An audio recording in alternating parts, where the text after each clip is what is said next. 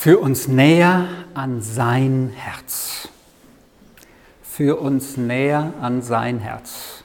Das ist die Bitte an den Heiligen Geist hier, der ja, das ist die Überzeugung der Bibel, wenn sie uns Gott zeigt, wie sie uns Gott offenbart, Teil der Gottheit ist. Das sind quasi drei, dreimal, wie sich Gott uns Menschen offenbart. Als Vater, Sohn und Heiliger Geist. Und die sind auch alle Gott. Also wenn wir Jesus haben, haben wir nicht nur einen Teil von ihm, so ein Drittel oder den Heiligen Geist, sondern das ist 100% Gott. Und wenn wir deswegen so ein Lied singen, Heiliger Geist, zeig uns das Herz des Vaters, dann ist das das innere Anliegen Gottes, dass wir, dass wir nah an ihn kommen. Da ist der Heilige Geist nicht eifersüchtig auf den Vater, dass der jetzt vom Heiligen Geist weg zum Vater gehen, nein, sondern die sind eine absolute Einheit wie wir Menschen das vielleicht mal in Ausnahmefällen sein könnten, aber, aber wie Gott das in Perfektion ist. Und das ist quasi die Rettungsbewegung, die Gott losgeschickt hat mit Jesus, der auf diese Erde kam. Schon vorher hat sich das natürlich angekündigt, schon bei Schaffung der Welt, dass Jesus einmal kommen wird, um eine große Rettungsaktion durchzuführen, Menschen nah an den zum himmlischen Vater zu führen. Als die Jünger einmal Jesus fragen, wie sollen wir beten? Da sagt er ihnen, also ich sage es jetzt mal mit meinen Worten, ihr dürft zu ihm persönlich beten, ihr habt eine persönliche Beziehung zu ihm. Und wir werden auch gleich von einem hören, der offenbar diese persönliche Beziehung nicht zu ihm hatte. Aber ihr habt doch eine persönliche Beziehung zu ihm, aber ich gebe euch eine Hilfe, wenn ihr nicht wissen, wisst, wie ihr beten sollt, dann nehmt dieses Mustergebet, Vater unser im Himmel, geheiligt werde dein Name und so fort. Jesus führt zum Vater, der Vater offenbart sich durch Jesus, Heiliger Geist. Das ist Gott, so wie uns die Bibel ihn offenbart. Und wir haben heute Pfingsten. Und ich möchte heute das Thema Pfingsten mit dem Abschluss äh, eines Predigtthemas verbinden, das mir Gott aufs Herz gelegt hat, das ich heute dann abschließen möchte. Das ist Gottes Kraft. Und es passt super zusammen. Von dem her, ich sollte ja eigentlich erst heute nicht predigen, aber unser Pastor Reimer, der hat abgesagt für heute wegen der Gottesdienstzeit. Und so bin ich dran und habe gedacht, okay, ich glaube, dahinter steht die Führung Gottes. Denn wenn wir in die Apostelgeschichte hineinschauen, die uns ja vom Heiligen Geist und von Pfingsten berichtet, dann steht im ersten Kapitel in der Vorbereitung auf Pfingsten in Kapitel 8, äh, in Kapitel 1, Vers 8, Jesus sagt, als er noch hier ist, das war ja bis Himmelfahrt, war er ja auf der Erde, 40 Tage hat seinen Jüngern erklärt, noch nach seiner Auferstehung, was wie ist. Und er sagt dann zu ihnen, ihr werdet aber Kraft empfangen, wenn der Heilige Geist über euch kommt. Und ihr werdet meine Zeugen sein in Jerusalem, in ganz Judäa, in Samaria und bis an die Enden der Erde. Darüber werden wir gleich uns einen Fokus anschauen, nämlich Samaria.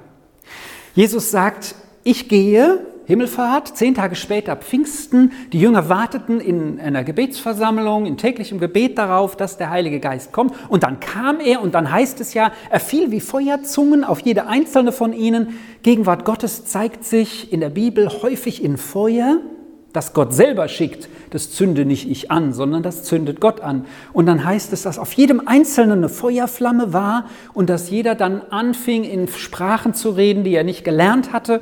Und die Umstehenden merkten, das sind ja unsere Sprachen sogar. Die, hier wird Gott gepriesen äh, in unserer Heimatsprache, weil da waren gerade viele Leute zusammen zu diesem Pfingstfest. Und so offenbarte sich die Kraft Gottes auf diese Weise. Und die Kraft Gottes, die hat ja ein Ziel. Die Kraft Gottes, die in uns ist, die ist nicht nur im Heiligen Geist, sondern die ist einfach in der ganzen Gegenwart Gottes und die ist ja im Heiligen Geist. Also kann, ich kann nicht von mir sagen, als ich mich einmal für Jesus entschieden habe, dass das ohne den Heiligen Geist passiert wäre, sondern er stand mal am Anfang. Nur das habe ich erst später kapiert. Wir hatten letzten Sonntag, vorletzten Sonntag im Park die Predigt von Peter Bregi, der darüber sprach, so viele Wunder, die Gott tut, an denen wir achtlos vorübergehen. Wenn wir das aber wahrnehmen würden, Gott uns die Augen öffnet manchmal für die ganz täglichen Wunder, die passieren, dass wir zum Beispiel hier sitzen im Gottesdienst, dass ihr zum Beispiel vielleicht die Predigt jetzt hört und auch, dass ihr lebt, das ist doch auch ein Wunder. Also ich hätte mindestens schon einmal in meinem Leben tot sein können, bei einem Unfall oder bei was anderem. könnte ich Details sagen, aber Gott hat mich bewahrt, so stehe ich hier. Das sind auch so größere Wunder, aber auch die kleinen dazwischen, die wir gar nicht wert achten, obwohl sie da sind. So die Kraft Gottes ist auch in dem, was ich übrigens gerade tue. Im Römerbrief steht, im ersten Kapitel, Vers 16, Paulus sagt da, das ist ja der große Apostel, der den Völkern die Botschaft von Jesus gebracht hat, denn ich schäme mich des Evangeliums, also der frohen Botschaft, nicht. Eine Kraft Gottes ist es. Wozu eigentlich? Zur Rettung. Zur Rettung für jeden, der glaubt, für den Juden zuerst und auch für den Griechen. Das heißt, das, was uns berührt, vielleicht manchmal mehr, manchmal weniger, was mich auch einmal tief berührt hat und bei mir dann Stück für Stück gearbeitet hat, das ist das Wort Gottes, was wir in der Bibel offenbart haben, was vielleicht durch meine Predigt jetzt gerade zu dir kommt, vielleicht ein besonderes Wort oder ein Bibelvers, den du erfährst, oder das Wirken des Heiligen Geistes, vielleicht durch einen Vogel, der zwitschert.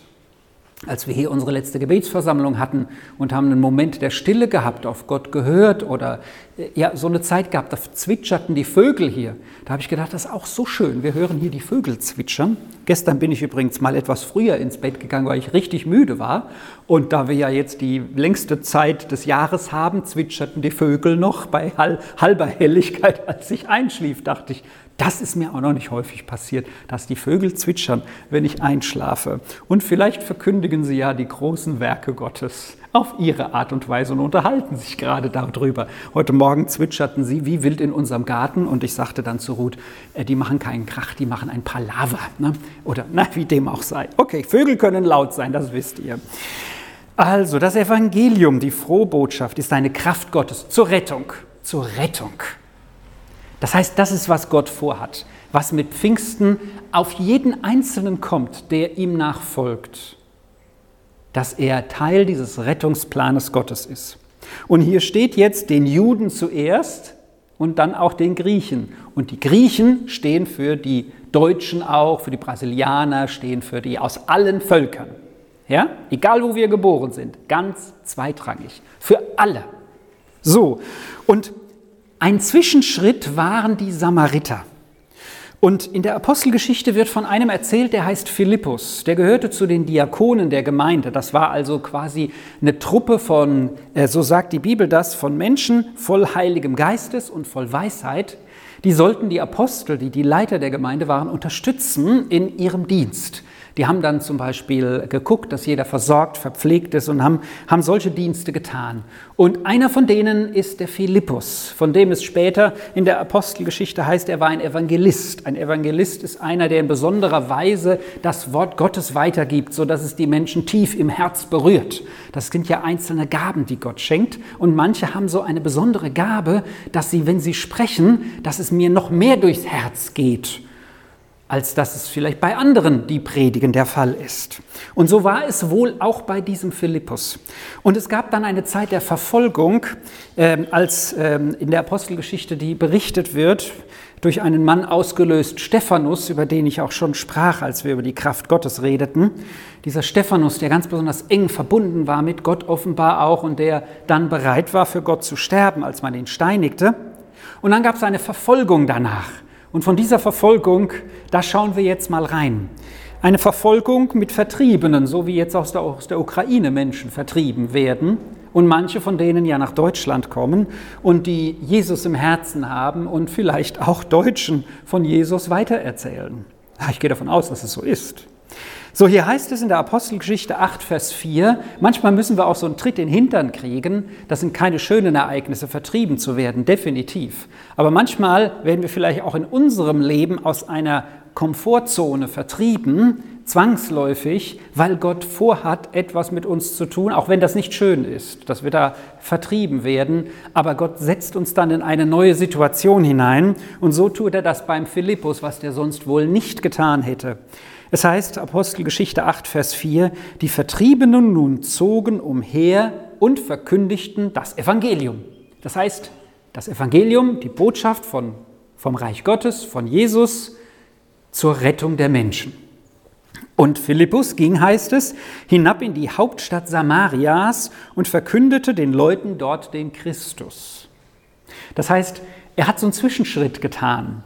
Die Samaritaner oder Samariter sind nämlich ein Volk von Juden gemischt mit anderen Völkern. Das hat sich durch die Geschichte so entwickelt. Das sind also noch nicht ganze Nicht-Juden, sondern Halbjuden, wenn man so will, ja, von ihrer Geschichte her.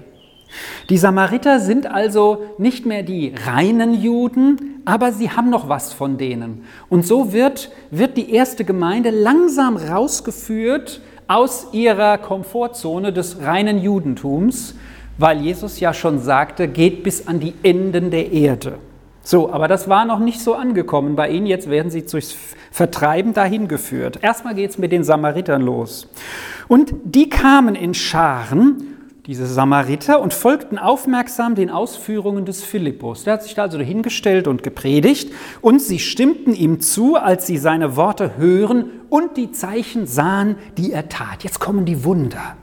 Hier geschehen Wunder. Die Kraft Gottes, seine Wunder. Viele hatten unreine Geister, die laut brüllend ausfuhren. Viele waren verkrüppelt oder gelähmt und wurden geheilt. Und es kehrte große Freude ein in jener Stadt. Wenn die Kraft Gottes da ist, dann geschehen Wunder. Und ich habe die ersten vier Mal, wo ich die Kraft Gottes beleuchtet habe mit uns zusammen, habe ich gesprochen von die Kraft Gottes meine Schwäche und meine Schwäche. Also wenn ich schwach bin, ist Gott stark. Die Kraft Gottes und mein Glauben mich hinein zu versenken, mich eins zu machen mit Jesus in der ganzen, in der Beziehung zu ihm, in der Tiefe zu leben. Das heißt, dass ich mich eins mache mit ihm und dann vermag ich auch alles. Paulus sagt, alles vermag ich durch den, der mir Kraft dazu gibt. Und damit meint er übrigens nicht nur Wunder zu tun, sondern gerade auch schwierige Zeiten zu durchleben. Das ist eigentlich der Zusammenhang, wo er das sagt. Dann die Kraft Gottes und mein Handeln, die Kraft Gottes und mein Glauben. Und heute die Kraft Gottes und seine Wunder. Denn wir sehen hier das Wunder geschehen bei dem Philippus. Und der Philippus, der hat bestimmt auch, ich sag mal, den Mut gefunden oder einfach haben ihm Leute gesagt, Mensch, wenn das dein Jesus ist, dann, dann lass doch seine Kraft wirken. Und er hat gebetet und dann sind Wunder und Zeichen geschehen. Und es war eine große Freude in jener Stadt. Das heißt, der Philippus hat diese Wunder nicht von sich aus produziert, sondern die hat Gott geschenkt aber es war, weil Glauben entstanden ist. Denn sie folgten ihm und äh, äh, stimmten seinen Worten zu und sahen die Zeichen, die er tat. Da war viel Lärm, weil Dämonen ausfuhren und da war viel zu sehen, weil Menschen, die vorher gelähmt oder verkrüppelt waren, geheilt wurden. Da geschah Großes durch die Kraft Gottes, die durch Philippus dort gegenwärtig war. Und nun war damals dort ein Mensch, der hieß Simon, ein sehr geläufiger Name zur damaligen Zeit und ja auch heute wieder. Der Name Simon, den hatte nicht nur Simon Petrus als positives Beispiel, als, als äh, Leiter der damaligen Gemeinde von Jerusalem, sondern den hatte hier auch ein Magier. Und das Interessante ist, dieser Magier wird hier in diesem Text die Kraft Gottes genannt. Das heißt, die Samariter, die dort lebten, die waren in Bann gezogen von einem, der ganz offensichtlich nicht nur Zaubertricks auf Lager hatte, die jeder tun kann, wenn er nur schön übt, irgendwelche Karten oder irgendwelche Eier aus den Ärmeln rausholen oder Hühner, die sich aus dem Hut herausbewegen, sondern der muss mehr gekonnt haben. Also hier wird die, berichtet die Bibel einfach von einem Magier und die Geschichte weiß aus der damaligen Zeit, dass es so Menschen gab. Davon erzählen Menschen, die für damals die Geschichte aufschrieben, römische Geschichtsschreiber und so weiter, dass Menschen damals unterwegs waren und ganze Städte oder Regionen in ihren Bann zogen mit ihrer magischen Kraft. Also da war was vorhanden mit diesem Simon. Aber dieser Simon, dieser Zauberer, von dem es hier in der Bibel heißt, man nannte ihn die Kraft Gottes also Stellvertreter Gottes. Da war quasi schon so ein Jesus ja, für dieses Volk, also so ein Stellvertreter, wie sie sich das vorgestellt haben. Und jetzt schalten wir mal ganz kurz zurück. War Jesus nicht schon in Samarien gewesen? War der nicht schon dort, als er hier auf der Erde gelebt hatte? Ja, der war schon da. Da war eine Geschichte mit einer Frau am Brunnen, von der die Bibel sehr ausführlich erzählt, und die war so begeistert von dem, was Jesus gesagt hatte, dass sie damals schon verkündete in ihrem Umfeld von diesem Jesus, dass der Messias da ist und dass er draußen am Brunnen steht. Und dann hat Jesus eine Zeit verbracht mit den Samaritern. Jesus hatte schon damals keine Bedenken, Grenzen, kulturelle Grenzen zu überschreiten. Und das war eine echte Grenze damals. So, das heißt, die Samariter waren also schon vorbereitet. Die hatten eine große Sehnsucht. Die hatten auch schon von Jesus gehört. Und nun muss dieser Simon, dieser Zauberer, dieser Magier, einen Schritt zurückgehen. Denn plötzlich kommt der Philippus und tut mehr als er selbst. Dann heißt es nämlich, der Simon staunte darüber und er merkte, seine Macht schwand. Aber ganz interessant, der Simon geht jetzt nicht in Opposition und versucht auch noch Wunder zu tun. Solche Sachen gibt es auch in der Bibel. Damals beim Auszug der Israeliten aus Ägypten wird erzählt, Mose tat Wunder und erst haben die Magier mitgemacht um den Pharao und dann konnten sie nicht mehr nach einer Weile.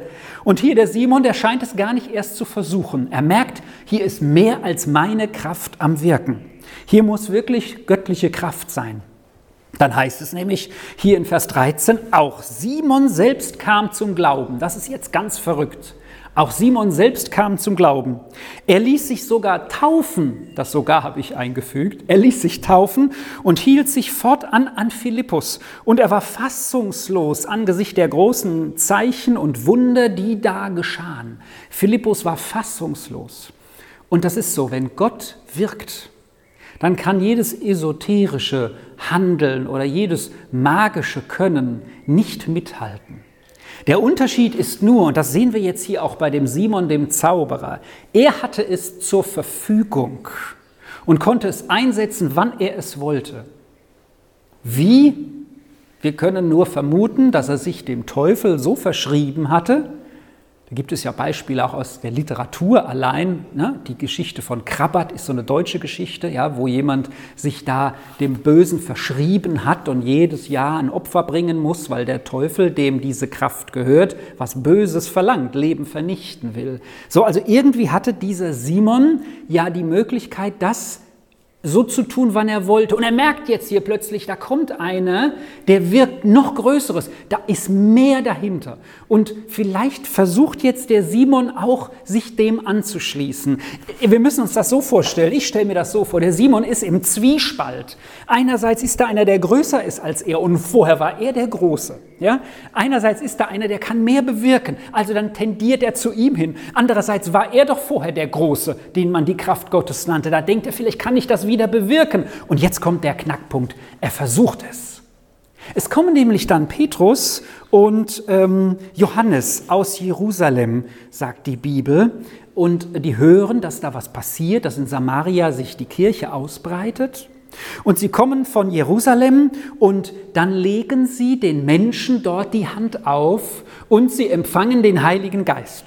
Das möchte ich jetzt mit uns hier nicht vertiefen. Das ist eine, eine, Frage von Theologie, was das bedeutet, zum Glauben kommen, aber den Heiligen Geist noch nicht haben. Das machen wir gerne mal in einer kleineren Gruppe oder vielleicht auch in der Predigt. Aber es ist hier so berichtet. Die glaubten und dann erst beteten äh, äh, die Apostel aus Jerusalem und sie empfingen den Heiligen Geist. Und jetzt muss, das ist ja das Krasse, noch Größeres geschehen sein. Boah, denn es heißt jetzt, nachdem, nachdem Petrus und Johannes kommen und die, die Hände auflegen, so wie an Pfingsten, die hatten das ja gerade erst vor kurzem erlebt, sag ich mal. Und jetzt kommen sie dahin und legen denen auch die Hände auf. Sagt die Bibel, dann legten sie ihnen die Hände auf, sie empfingen den Heiligen Geist. Als nun Simon sah, dass durch die Handauflegung der der Apostel der Geist gegeben wurde, bot er ihnen Geld an und sagte, gebt auch mir diese Vollmacht, dass jeder den Heiligen Geist empfängt, dem ich die Hände auflege. Hier wird Simon, der Zauberer, zurückgezogen in seine vorige okkulte, magische Praxis, die mit Gott nichts zu tun hat. Er merkt durch dieses Handauflegen offenbar, dass noch mehr passiert, so kann ich das jetzt interpretieren. Da passiert etwas, das begeistert ihn offenbar noch mehr, als dass Dämonen ausgetrieben werden oder Gelähmte heil sind oder alle möglichen Krankheiten vertrieben werden. Er merkt, dass da Leute den Heiligen Geist haben. Ich vermute mal, es war wie an Pfingsten, sie haben in Sprachen gebetet und waren, waren, waren vielleicht außer sich emotionaler oder so, können wir Deutsche vielfach nicht so verstehen, aber möglich, auf jeden Fall muss was passiert sein. Ja? Kann man sich selber versuchen zu überlegen, was es war, aber wahrscheinlich war es das Ähnliche wie an Pfingsten, so, so in dieser Richtung. Und jetzt will der Simon das auch haben. Und er bietet Geld an. Petrus nun weicht von, in einem Petrus nun, stellt ihn sowas von in den Senkel und sagt, du hast keinen Anteil daran. Du fahre ins, wo steht das hier, ins Verderben mit dir und deinem Geld. Und als Ergebnis davon kriegt der Simon offenbar so Angst, dass er Petrus und Johannes sagt, bitte betet ihr für mich zum Herrn, dass nichts von dem, was ihr gesagt habt, dass ich nämlich ins Verderben komme, über mich komme. Wisst ihr, und wir selber bitten ja auch andere um Gebetsunterstützung. Das ist absolut richtig. Aber ich vermute hier bei Simon, der wusste gar nicht, wie man wirklich selber betet, weil er vielleicht einen Schritt zum Glauben getan hatte. Aber wisst ihr, es ist die persönliche Glaubensbeziehung, die unser Leben ausmacht. Ich habe selbst die Verbindung. Das ist doch Pfingsten. Das ist das, was Jesus bewirkt hat. Nicht, dass ein anderer für mich einsteht, aber der Simon hat es noch so versucht. Und er sagt nicht, oh, ich tue Buße. Nee, das sagt er gar nicht, sondern er ist ganz erschrocken. Es ist fast wie mit Judas. Das ist ja der, der Jesus verraten hatte. Von dem wird gesagt, er hat den Rückweg nicht gefunden zu Jesus, nachdem er ihn verraten hatte, obwohl er traurig war über das, was er tat, obwohl er sagte, das hätte ich besser nicht getan. Aber irgendwie hat er den Rückweg nicht gefunden und nimmt sich dann selbst das Leben. Dabei ist doch bei Jesus das Leben. Und Petrus sagt sogar zum Simon hier, ähm, äh, sagt sogar zum Simon hier, ich sehe dich hineingeraten in bittere Galle, in Fänge des Unrechts, aber wende dich ab von deiner Bosheit und bete du selber zum Herrn, was er offenbar nicht macht. So, und hier haben wir ein Beispiel, wo wir uns selber hinterfragen können in unserem Leben, wie ist es mit uns? Da geschehen Zeichen und Wunder. Da glauben Menschen und Gott bestätigt das. Gott tut ja nicht Zeichen und Wunder, einfach, dass wir schönes Wunder gesehen haben, sondern das soll uns näher zu Jesus führen. Es sagte mal jemand, den ich sehr geschätzt habe, dass die meisten Wunder geschehen bei Menschen, die auf dem Weg zum Glauben sind, so wie hier weil, der, weil diese Wunder ihnen zeigen sollen, da ist Gott tatsächlich am Wirken. Und er tut natürlich auch Wunder bei denen, die lange im Glauben sind. Aber äh, Petro, äh, Jesus sagt mal zu einem seiner Jünger, zu Thomas, du siehst jetzt hier, dass ich auferstanden bin, da zeigt Jesus seine Wundmale und, und, die Nägel, die drin sind und hier seine Seite, wo ein Speer reingestochen wurde. Aber selig sind die, sagt Jesus zu Thomas, die das nicht sehen und trotzdem glauben. Wir dürfen dem voll vertrauen. Aber der Simon, der Magier hier, der Zauberer, versucht das Ganze für sich wieder habhaft zu machen. Er versucht selber Herr über diese Wundermach, über, über, über diese Zeichen und Wunder zu werden. Er bietet Geld an. Wenn ihr jemandem was schenkt, ein Geschenk, erwartet ihr dann, wenn ihr ein Geschenk gebt, dass ihr Geld zurück dafür bekommt? Also normalerweise nicht. Ich kenne sogar Leute, die sind richtig sauer, wenn man ihnen dann dafür Geld anbietet, irgendwie innerlich, weil sie sagen, das ist ein Geschenk für dich. Manchmal kommt es mir aber auch vor, ich gebe jemandem was und denke so insgemein, vielleicht kriege ich ja Knete dazu. Das geht mir als Zusteller häufig so. Die schwersten Pakete sollten eigentlich die meist, das meiste Trinkgeld geben. Das Tolle ist, manchmal ist es auch so. Aber ich selber in meiner Gesinnung sage mir dann, ich habe schon mein Gehalt, wenn ich Trinkgeld kriege, ist schön, aber ich will es nicht erwarten und alle gleich lieb behandeln. Okay, persönliches Beispiel von mir. Aber wir sehen hier, Gott gibt als Geschenk, als Gabe Zeichen und Wunder. Die dürfen wir erbitten. Aber sie sind nicht in unserer Verfügung und das versucht der Simon hier. Der Simon versucht, ich gebe euch Geld und dann habe ich euch eine Gegenleistung gegeben, dann gehört es mir. Und Petrus sagt, deine Gesinnung ist grundfalsch. Er sagt zu Simon dem Zauberer hier, äh, ins Verderben mit dir und deinem Geld. Er sagt, Du hast keinen Anteil an dieser Sache, denn deine Gesinnung gegenüber Gott ist nicht lauter, heißt es in meiner Bibel. Kannst bei dir schauen, was bei dir steht. Das ist in Vers 21 Apostelgeschichte 8. Ist nicht rein. Und genauso ist es auch mit Gottes Kraft und meiner Schwäche. Wisst ihr, ich tue nicht etwas und Gott setzt noch was obendrauf und dann wird's was, sondern ich bin ganz abhängig von Gott. Und wenn ich ihn um Wunder bete und wenn ich um sein Eingreifen bete, dann weiß ich, es ist ein Geschenk, was er zurückgibt, was er auch gerne gibt. Aber manchmal nicht zu der Zeit, wie wir wollen. Und manchmal sagt er auch, geh du eigene Schritte. Jesus hat ja auch nicht gesagt, ich bekehre jetzt mal alle Samariter so im Vorbeiflug, sondern der Philippus musste sein Zuhause verlassen, musste in ein fremdes Land. Da hatte der bestimmt keine Verwandten, weil das waren ja Samariter und nicht Juden. Und dann ist er dort und fängt aber da an und dann beginnt etwas, weil er seinen gewohnten Stammbereich verlässt. Das hat Gott nicht für ihn gemacht. Gott hat auch für die Israeliten, als sie 40 Jahre durch die Wüste liefen, er hat ihnen nicht die Blasen von den Füßen erspart, sage ich mal, und den Staub und alles, was die hatten. Aber er war um sie und sagt, ich habe euch wie Adlersflügeln getragen, nur mal als ein Beispiel. Und ich bin davon überzeugt, dass wir, wenn wir Jesus nachfolgen, wie auf Adlersflügeln getragen werden durch unser Leben, auch wenn wir das vielleicht selber nicht verspüren. Und das ist, weil er das gerne tut. Und ich überprüfe immer wieder meine eigene Gesinnung. Ich bete um Zeichen und Wunder, um Gegenwarten der Kraft Gottes. Aber die Basis ist, was ist mit meinem Leben? Und der Simon der Zauberer, der hier seltsamerweise zum Glauben gekommen ist. Es war wohl der Glaube, der anfängt zu glauben, aber der nicht die nächsten Schritte getan hat. Und deswegen, ich gebe und will mein Leben ganz Jesus geben, um nicht zu sagen, das war jetzt ich, sondern es ist seine Kraft, die in meinem Leben wirksam werden soll. Gottes Kraft in meinem Leben. Und später sagt die Kirchengeschichte, dass der Simon das steht jetzt nicht in der Bibel, aber das kann man von Historikern lesen, auf seinem Weg der schwarzen Magie geblieben ist, dass eine Truppe von Menschen ihm auch noch im nächsten Jahrhundert nachgefolgt war, weil sie so begeistert waren von ihm. Also er hat wohl weiter sein Unwesen getrieben und nicht den Rückweg genommen, den er oder den Anfang seines Glaubens fortgesetzt. Also lasst uns daran festhalten, darum und dazu ermutige ich uns.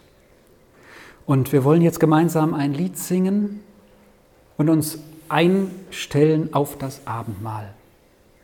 Und wollen das auch bewusst tun mit Herr, wirke du in uns. Glauben, stärke uns in der Nachfolge, das ist für mich immer ein Teil des Abendmahls. Im Abendmahlstext heißt es, ein jeder prüfe sich selbst und so nehme er von dem Brot und trinke aus dem Kelch. Das heißt für mich, prüfe soll ich mich selbst, Herr, wie sieht's mit meinem Herz aus? Das Angebot Gottes steht und so nimm. Aber es ist immer wieder eine Einladung. Wie ist es mit meiner Gesinnung? Dass ich eine Gesinnung vor Gott habe, Herr, ich nehme dieses Abendmahl als Geschenk von dir. Ich glaube an dich. Hilf meinem Unglauben war eine Jahreslosung vor zwei, drei Jahren.